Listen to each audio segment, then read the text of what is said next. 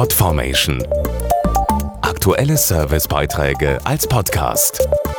Regelmäßige Infos aus den Bereichen Service und Tipps.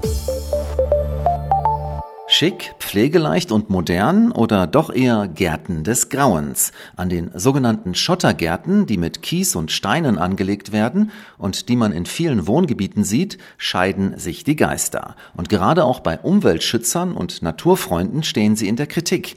Was dran ist an den Schottergärten, wir haben dazu mit einem Fachmann gesprochen. Pflegeleicht, unkrautfrei und ordentlich. Mit diesen Argumenten werden Schottergärten gerne angepriesen. Alles graue Theorie, erklärt der tausend gute Gründe Gärtner Tristan Heinen-Bitzjak. Von pflegeleicht und unkrautfrei sind wir bei Schottergärten weit entfernt. Schneller als man denkt, wachsen dann doch Wildkräuter zwischen den Steinen, die sich dann nur schwer entfernen lassen. Hinzu kommen dann noch Blätter, Staub und Dreck.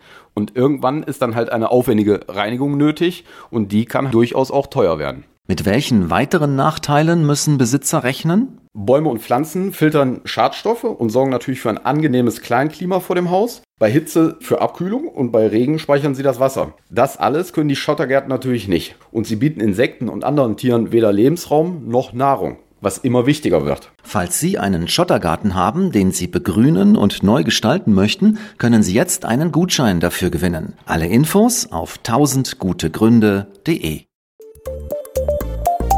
Podformation.de Aktuelle Servicebeiträge als Podcast.